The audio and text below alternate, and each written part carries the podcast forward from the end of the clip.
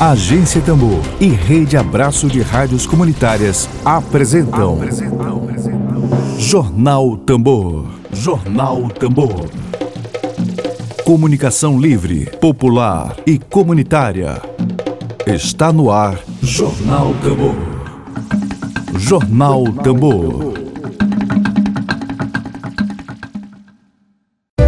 Dedo de prosa.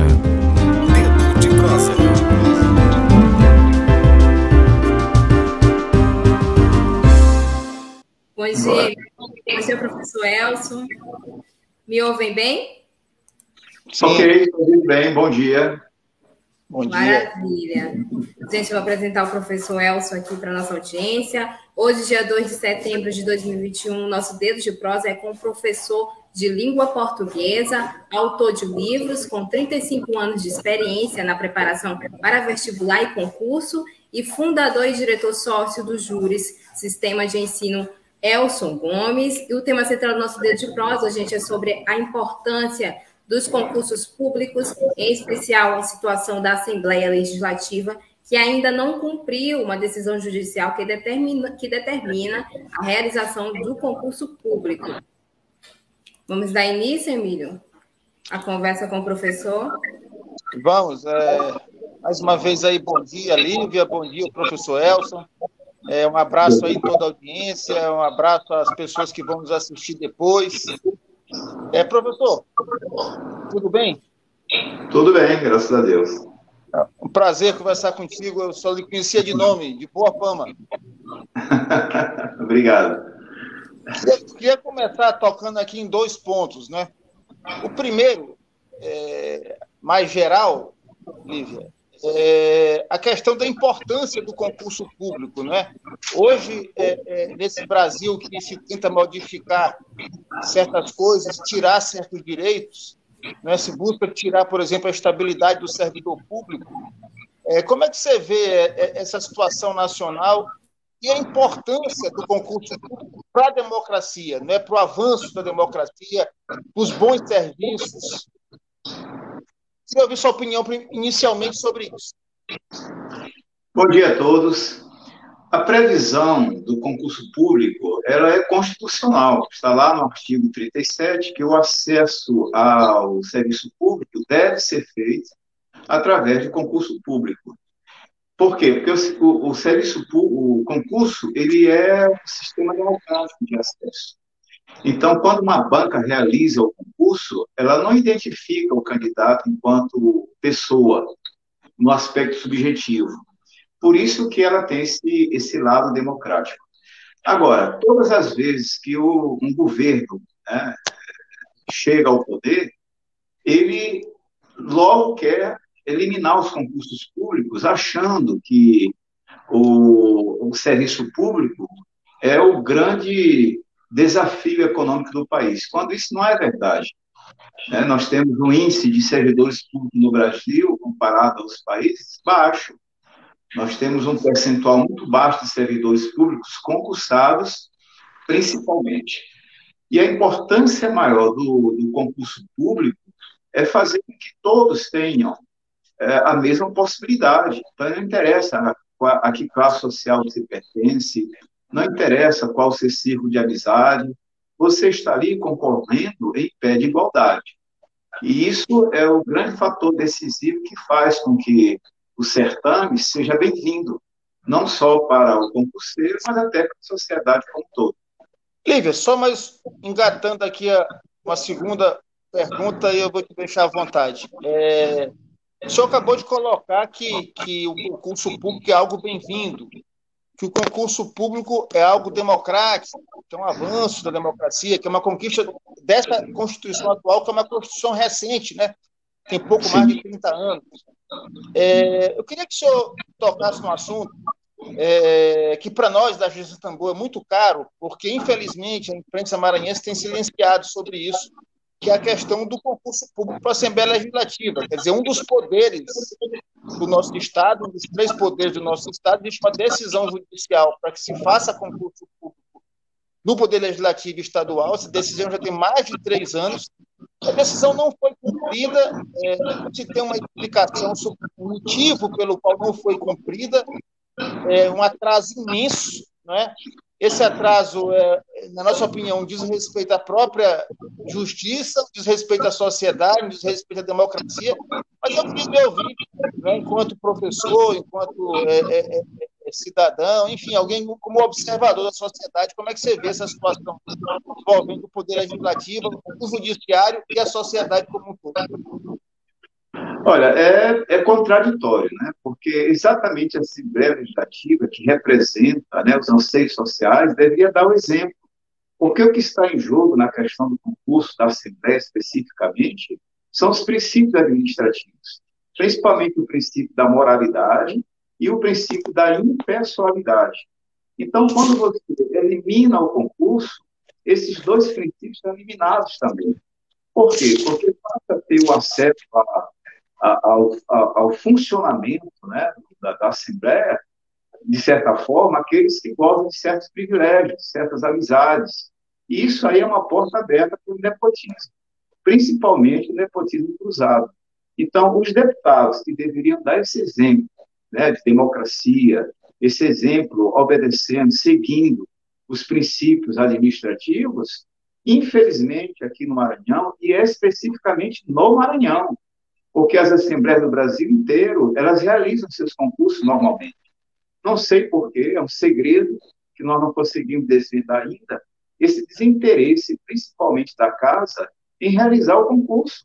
É uma questão de moralidade, não é uma questão é, de, de um serviço que eles estejam fazendo, beneficiando a sociedade, com interesses meramente políticos. Não. O deputado, ele é um servidor público também. Então, ele está ali para cumprir também os princípios administrativos. Isso está bem claro lá na Constituição. Nós temos cinco princípios administrativos. Ao não realizar o. Olha o Luiz Carlos Noleto Chaves aqui, ó. Queria é, registrar Noleto... que o Ministério Público do Maranhão está dificultando a saída desse concurso. Relato aqui do Luiz Carlos Noleto Chaves. O professor Elcio já está aqui, Emílio? É. Em relação ao Ministério Público, continua lendo. Vamos lá, vamos lá. O Ministério Público. Professor. Mais uma vergonha. Mais uma vergonha. Professor. Então, primeiro, desculpe aí a quebra da nossa conexão. Nós estamos aqui de novo. Tranquilo. O senhor estava falando, quando travou, dos cinco Sim. princípios é, que norteiam o concurso público. Aí deu uma travada. Quando o senhor ia falar o primeiro princípio, Posso continuar, então? Fique à vontade. Pois é. A, o artigo... a fala é sua. o artigo 37 fala dos princípios administrativos. O, o, o deputado, ele é um, um, um servidor público. É, é, a diferença é que ele não é concursado, mas ele passa por um processo de eleição. Então, ele está ali para servir o público. E esse servir o público significa que ele tem que ser norteado por esses princípios. Quando esse concurso não se realiza, significa dizer que estão sendo feridos diretamente três princípios, que é o da moralidade, que é o princípio da impessoalidade e o princípio da legalidade, principalmente o princípio da legalidade, porque o concurso ele é ele tem base legal, ele é previsto na Constituição. Então, é, é, é uma situação que nos deixa sem um entendimento claro. Quem é que vai nos dar essa, essa satisfação? Nós já procuramos alguns deputados e não tivemos retorno para fazer essa pergunta. Não é cobrança, mas é, é querer esclarecimento. O que está acontecendo que está travando a publicação do edital? Para se ter uma ideia, isso aí já é de conhecimento público, comissão ela já foi é, criada desde 2019, 24 de maio de 2019. Quando se cria a comissão, ela fica responsável pelo andamento do concurso. Então, uma das funções dessa comissão é a publicidade, é tornar público o que a comissão está fazendo para dar andamento ao concurso. E, pelo que se sabe, essa comissão não fez ainda uma só reunião. Então, significa dizer que a própria comissão parece que não tem interesse na realização do concurso. Então, para que se criou a comissão? Só para dar uma satisfação social? Sim, Mas a, a, sociedade não está satisfeita. Então, não existe satisfação social nenhuma. O que nós temos de ver é quais são os interessados no concurso. Primeiro, os concurseiros. São aqueles que almejam uma vaga, que almejam uma, uma, uma, uma, uma vaga no concurso público. E eles estudam para isso. Há uma dedicação para isso. Quer dizer, a pessoa se dedica seis meses, um ano, na expectativa de que o concurso se realize, e há um travamento por pessoas que deveriam também ter esse interesse. Então, depois do concurseiro, vem o próprio realizador do concurso, que no caso é a LEMA. Só que a LEMA não nos dá satisfação nenhuma. Quando eu digo no plural, significa dizer que nós também temos interesse. Só que o nosso interesse é indireto. O nosso interesse é formar o aluno para que ele seja aprovado nesse concurso e que ele esteja preparado para exercer a função dele. E aí vem também o interesse do governo do Estado. O que, que o governo do Estado está fazendo também para a realização desse concurso? Nós sabemos que, apesar de ser, é, são poderes diferentes, mas que há a possibilidade de uma intervenção do governo estadual para que o concurso se realize. Então, a pergunta que eu deixo no ar: qual é o desinteresse que impede a realização do concurso por parte da Câmara, da Assembleia, por parte do governo e por parte do Ministério Público, que é outra incógnita para a gente.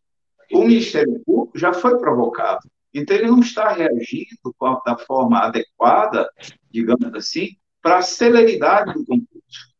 Não sei o que, o Ministério Público também está fazendo, porque não há nenhum, nenhuma, nenhuma notícia a respeito desse concurso. E, além disso, nós temos em 2019, nós tivemos uma sentença obrigando a realização do concurso. Por que, que o concurso não foi realizado? Não. Aí depois, imediatamente, nós tivemos a pandemia. A pandemia, gente, é só um pano de fundo. Os concursos do Brasil inteiro estão sendo realizados. É um absurdo a Assembleia Legislativa do, do Maranhão ter apenas 25% dos funcionários é, legalizados, digamos assim, que entraram através do curso. Eu acho, que, é- eu acho que é até menos. Eu acho que até menos. É, os dados que nós temos é de 25%. 75% não são concursados e nem gozam do benefício da Constituição de 88.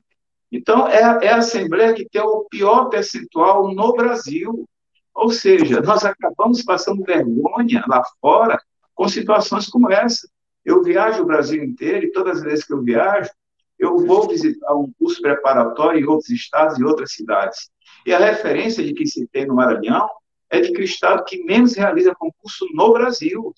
Ora, então cadê os princípios administrativos também do governo? Cadê os princípios administrativos do prefeito? Ele está cumprindo? Quando não se realiza concurso, três princípios são feridos de imediato. Fora os outros dois, que é a questão da publicidade e a questão da eficiência. Porque o servidor público, né, com todo respeito a quem está e que não é servidor público, ele tem uma preparação diferenciada. Ele está ali, ele é concursado, ele passa por um processo. E, às vezes, a pessoa que está lá, que não passou por esse mesmo processo, ele está lá apenas como benefício. Então, ele tem lá, lá alguém que, que o protege, e que, portanto, ele não tem essa obrigação que tem um servidor público. E o mais importante, quando você é um concursado, você tem estabilidade. Então, você não fica a mercê da vontade de A ou B. Você não tem patrão. O seu patrão é o órgão. Você deve satisfação ao órgão. E você deve satisfação também à Constituição Federal. É, se você segue os princípios administrativos, pratica seus atos administrativos da forma adequada, ninguém pode te cobrar o contrário. E quando você não é concursado, você acaba servindo diretamente a alguém, o que é um absurdo no serviço público. Exatamente, professor. Eu queria passar aqui para o chat. Inclusive, o Luiz, o Luiz Carlos Noleto Chaves está acompanhando a gente por aqui. É, queria agradecer a participação do Carlos, professor Elcio, grande mestre da educação. Abraços, querido, tá falando aqui, professor. E o Luiz, Luiz Carlos, ele traz aqui Ó, eu faço parte da comissão representando o sindicato, o Sindisalem, e ocorre que eles não nos chamam para reunião nenhuma. Não pois houve, é. né? Pois é. Pois é. Ele diz mais. Na prática, o professor tem razão, eles têm a comissão só como uma satisfação para a sociedade. É isso mesmo. Quem tá, e ele está comentando mais aqui, será importante a participação do professor Elcio nesta reunião no dia 6 de outubro, está aí previsto, né, professor? A reunião, sim. dia 6 de é uma... outubro. Pode falar. Na, na, verdade, no dia 6 de outubro, nós vamos ter uma audiência, e hum. essa audiência, é, obviamente, primeiro ela vai ter que se informar porque o concurso não foi realizado em 2019 e já havia uma ação judicial. Então, essa nova audiência é para que o concurso se realize. Ou seja, nós estamos cobrando o óbvio. O óbvio é, depois que se, é, depois que se é, elege uma comissão para o concurso, o pontapé inicial está dado. Tudo vai depender dessa comissão. Se a comissão não se move, não se movimenta, não se mexe, não tem como realizar o concurso. Então, é, é, eu gostaria até de, de, de, conversar também com o presidente dessa comissão, né, para saber dele o que, que aconteceu para que a, a, comissão não se reúna, não tire os critérios. O que, que a comissão tem que fazer? Tem que saber qual é a vacância, tem que saber quais são os cargos, tem que saber quais são os, os é, os salários, tem que saber qual é o provimento para poder realizar o concurso. A comissão não tem impedimento nenhum. Se a comissão me alegar que está havendo algum impedimento legal, ela tem que dizer que impedimento é esse, porque não há impedimento legal. Para a comissão é, de um concurso, não há impedimento legal nenhum. Ela tem que trabalhar, ela tem que dar satisfação social, e é o que não está acontecendo, infelizmente. Então, eu quero aqui convidar, primeiro agradecer vocês por esse espaço e convidar principalmente os concurseiros para que se façam presentes no dia da audiência, dia 6 de outubro. Nós vamos fazer questão de passar o link para os nossos alunos e para aqueles que também que não são alunos, que vão fazer o concurso, para que eles é, tenham essa participação efetiva lá no dia da, da audiência. E no meio disso tudo, o, o mais prejudicado é a população em geral, né? Eu estou aqui com um comentário do César Martins que diz: o maior interessado é a sociedade que clama por serviços públicos de qualidade e eficiente. É, Emílio? É, eu queria fazer um, um comentário é, reforçando é, está sendo dito aqui, a não realização desse concurso na Assembleia, você tem no mínimo aí um, um, um, de dois a três escândalos. Né? O primeiro é assim, uma decisão da Justiça em torno de um assunto tão relevante quanto concurso público, é uma conquista democrática, aí um parlamento, que é teoricamente a casa da democracia, ignora e não faz. Exato. Esse é o primeiro ponto. E o segundo ponto é o silêncio que se estabelece é, no setor é, é, significativo da sociedade. É lógico que quem está falando, quem está falando são, são os sindicatos, é a agência Tambor, como, como mídia, e a sociedade, né? o, o, o pessoal, os professores, é, é, concurseiros. E quem está em silêncio? Todos os 42 deputados, professor. É verdade. E quem está em silêncio é um parlamento, é um parlamento. Como é que um parlamento que não fala? A palavra parlamento vem de parla, que é falar, e não se fala. Exatamente. Aí você tem o Ministério Público, que é uma, uma estrutura cara. O Ministério Público é uma estrutura cara. E que é paga, e muito bem paga, pela sociedade para fiscalizar e não fiscaliza. Essa audiência que vai acontecer em outubro era para acontecer em agosto. E o Ministério Público pediu para adiar, adiar e ninguém sabe por quê. Exatamente. Então, assim, é um escândalo. E o terceiro escândalo, eu lamento muito ter que dizer isso aqui, é o silêncio da mídia, que se mostra uma relação aí promíscua entre a mídia e o, e o parlamento. Quer dizer, é, esse caso expõe muito a degeneração da suposta democracia do Maranhão, né, que nós temos muito que caminhar. E aí, para finalizar, a gente sabe que o Poder Legislativo do Maranhão, historicamente, é uma casa de privilégios. Né? Que a realização desse concurso, tudo indica, está tá, tá, tá escancarado, que não se faz para defender privilégios bancados por deputados e por deputadas. Mas, professor, sobre esse nível, se você quiser perguntar alguma coisa, porque eu já venho acompanhando esse caso há muito tempo e o Azedo não segura a língua. Emílio, tem pergunta aqui no chat. mas depois eu faço. Ok. Olha, é, é, é muito simples entender qual é a função e a finalidade de um concurso público. Primeiro, a independência, certo? Vamos, vamos, vamos partir de uma analogia, um, um caso bem simples. Se eu sou um funcionário público concursado e eu percebo algo errado dentro do, do, do, do órgão a que eu presto serviço, eu, eu denuncio. Eu posso denunciar. Eu posso é, cobrar que se haja de, de, acordo com aquilo que nós falamos o tempo todo, os princípios administrativos. Mas se eu não sou concursado e eu estou lá porque fui uma indicação, no caso de um deputado, se eu observar esse deputado fazendo algo errado, eu não vou fazer nada, eu vou ficar em silêncio. Então, é uma porta aberta para vários e vários erros que podem ser cometidos no país, no, no Brasil, no Maranhão, e que ficam em silêncio. Não é só a questão da realização do concurso público, é o que está por trás do desinteresse em não realizar o concurso público. Porque na hora que eu estiver, eu sou um deputado, se eu tiver ao meu lado um concursado, eu vou ter mais cuidado com o que eu faço. Mas se eu tenho ao meu lado alguém que eu indiquei, pronto, o que, que ele pode fazer? Nada. Então há uma questão, por isso que se fala da moralidade.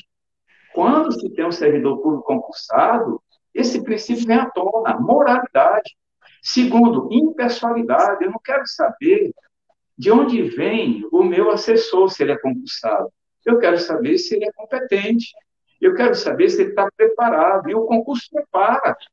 Eles, com toda a lerdeza, com toda a morosidade, porque os deputados não querem o concurso, essa é a verdade, eles estão começando a tomar algumas iniciativas. Tanto é que vai ter audiência, audiência para fazer o concurso. É, acho difícil, seria, como estou dizendo, seria um escândalo assim nacional Sim. a não realização desse concurso nesta legislatura. Seria um negócio assim desmoralizante para a Assembleia e para o Maranhão. Então a gente acredita que aconteça, que a gente quer antecipar é, o concurso é, é, é o máximo possível. É, com o edital aí previsto para dezembro deste ano, Emília. Aí é, César qualquer, Martins. Qualquer, sim, César. César está perguntando novamente. Este debate vai para além da Assembleia, é isso aí. Inclui a maldade da reforma administrativa, como o professor vem falando, a maldade no Congresso do governo da morte. É, eles têm uma esperança de enfraquecer o serviço público, né? Mas Sim. aí é como se diz, o jogo é jogado e o lambaria é pescado. Isso ainda não está dado. Cabe à Assembleia Legislativa cumprir a determinação judicial e fazer o concurso, né? e não ficar esperando que a coisa piore para a democracia lá em Brasília, que a gente acredita que, que, que, que, não vai passar. É isso aí. E a reforma vem como o intuito de tirar os direitos dos servidores, sobretudo, né? Pois é. O professor Elson a gente tem a, a, é, percebido uma, uma cobrança cada vez maior da sociedade em relação a esse concurso. Esse negócio já, já transpirou, né? A Assembleia acha que porque abafa uma televisão aqui, uma rádio acolá, os jornais impressos, mas não abaixa, não abafa a internet, não abafa a verdade. É, é As mídias sociais, a população ela está cada vez mais engajada, né? É, é. querendo saber dos seus direitos, é isso aí mesmo, gente.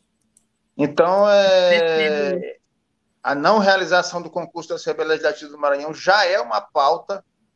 É, a informação que eu tenho é que deve ter outdoors aí, é, no, no, curto prazo. Já é uma pauta aí é, que vai ganhando uma relevância muito grande na sociedade maranhense de São Luís. Levar isso aí para outras cidades, Imperatriz, Caxias, Santo Inês, Bacabal, botar esse assunto em frente. É isso aí. Gente, infelizmente o professor Elzo está com uma conexão, tá, tá péssima, ele não está conseguindo. Professor, ah, o professor deu retorno aqui, gente. Voltou, voltou. Eita. Professor. Tá difícil. Na garra. Deixa eu é tirar. Professor. Eu mudei de ambiente o, aqui o debate... melhorar. Pois não. O debate, o debate, a conversa foi boa. É, a gente queria deixar o senhor à vontade aí para suas considerações finais em relação a esse tema, concurso público, com sua experiência e dizer para o senhor até breve, né, que o senhor, quando quiser voltar aqui, a casa é sua.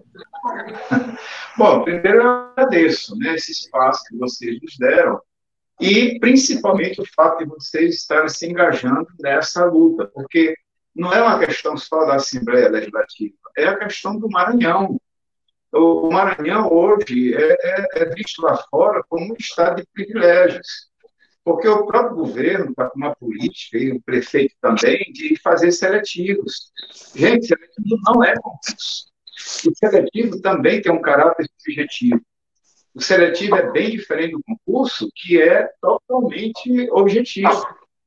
Né? O concurso ele não, ele não cria privilégios em sentido algum, mas o seletivo pode criar. Então, por exemplo, quando eu me presto a um concurso público, quando eu faço um concurso público, quem vai me avaliar é a banca. A banca é abstrata, ela não quer saber quem é o professor Elson. Assim como ela não quer saber se eu estudei, por exemplo, numa escola pública, ou se eu estudei na melhor escola do Brasil. Ela não quer saber nada disso, se eu sou rico, pobre, se eu sou de, de, de uma classe privilegiada não, se eu sou do sexo masculino, feminino, enfim, não quer saber nada disso. O que ela quer saber é se eu estou preparado. Quando se faz o seletivo, há uma pessoalidade, ou seja, se eu sei quem é que vai fazer esse processo seletivo, e eu sou amigo de um dos componentes, eu posso chegar para ele e pedir uma vaga para o meu filho, pedir uma vaga para o meu irmão, e provavelmente eu serei atendido.